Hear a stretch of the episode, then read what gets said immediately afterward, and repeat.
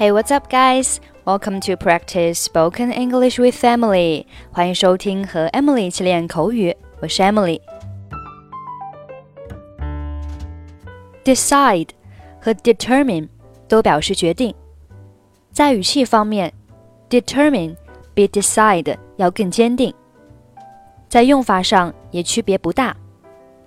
Decide on something 或者是 decide to do something。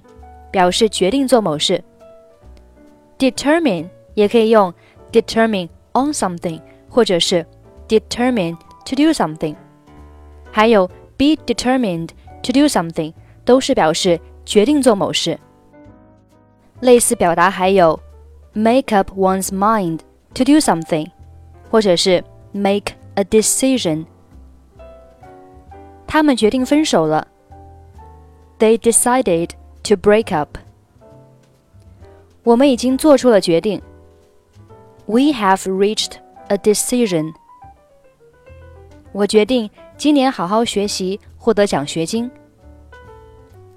I made up my mind to study hard and win a scholarship this year. 你做了什么决定？What have you decided? 我已经决定 去国外学习了。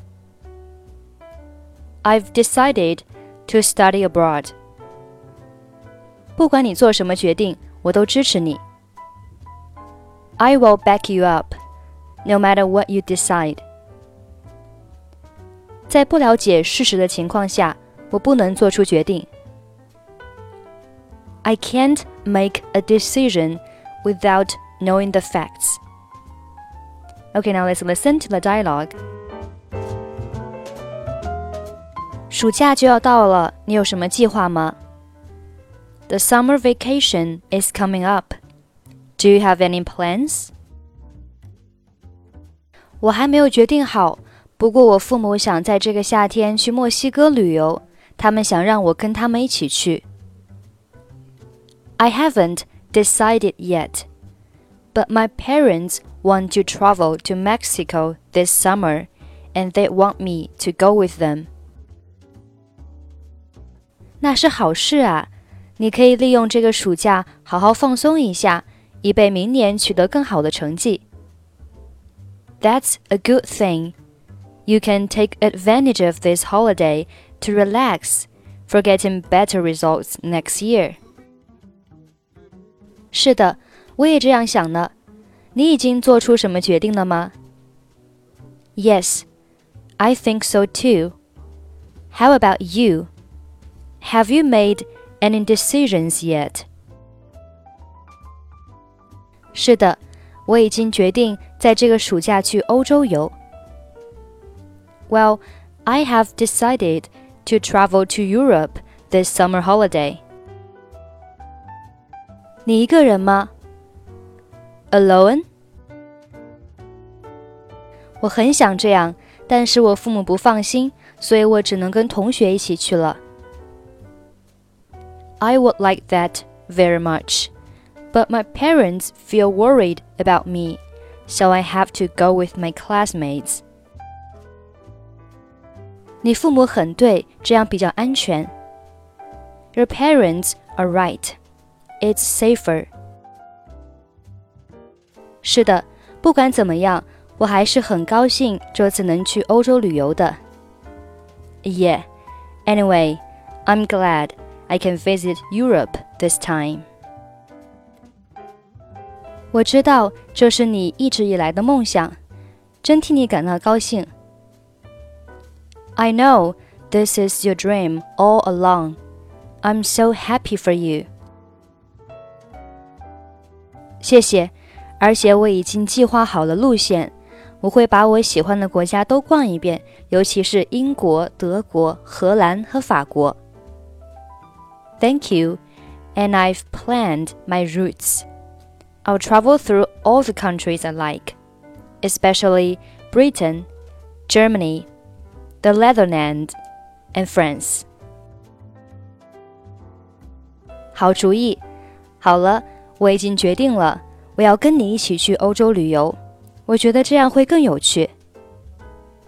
Good idea.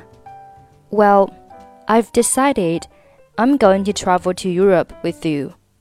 I think it'll be more interesting. 好啊，欢迎加入我们。不过你还是先跟你父母商量一下。Okay, welcome to join us, but you will have to talk to your parents first.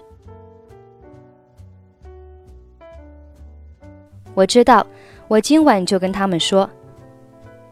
I know, I'll tell them tonight. 好的，等你的好消息。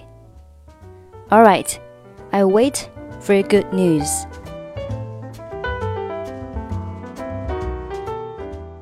The summer vacation is coming up.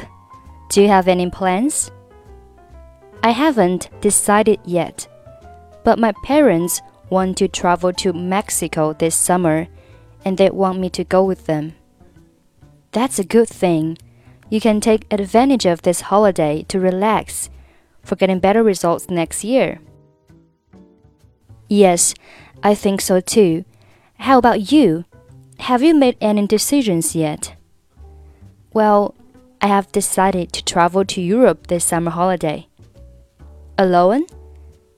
I would like that very much, but my parents feel worried about me, so I have to go with my classmates. Your parents are right. It's safer. Yeah, anyway, I'm glad I can visit Europe this time. I know this is your dream all along. I'm so happy for you. Thank you, and I've planned my routes. I'll travel through all the countries I like, especially Britain, Germany, the Netherlands, and France. Good idea. Well, I've decided I'm going to travel to Europe with you. I think it'll be more interesting. Okay, welcome to join us but you will have to talk to your parents first. I know, I'll tell them tonight. Alright, I wait for good news.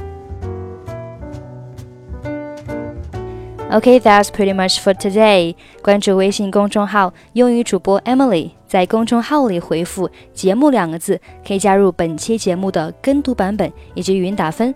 I'm Emily. I'll see you next time. Bye bye.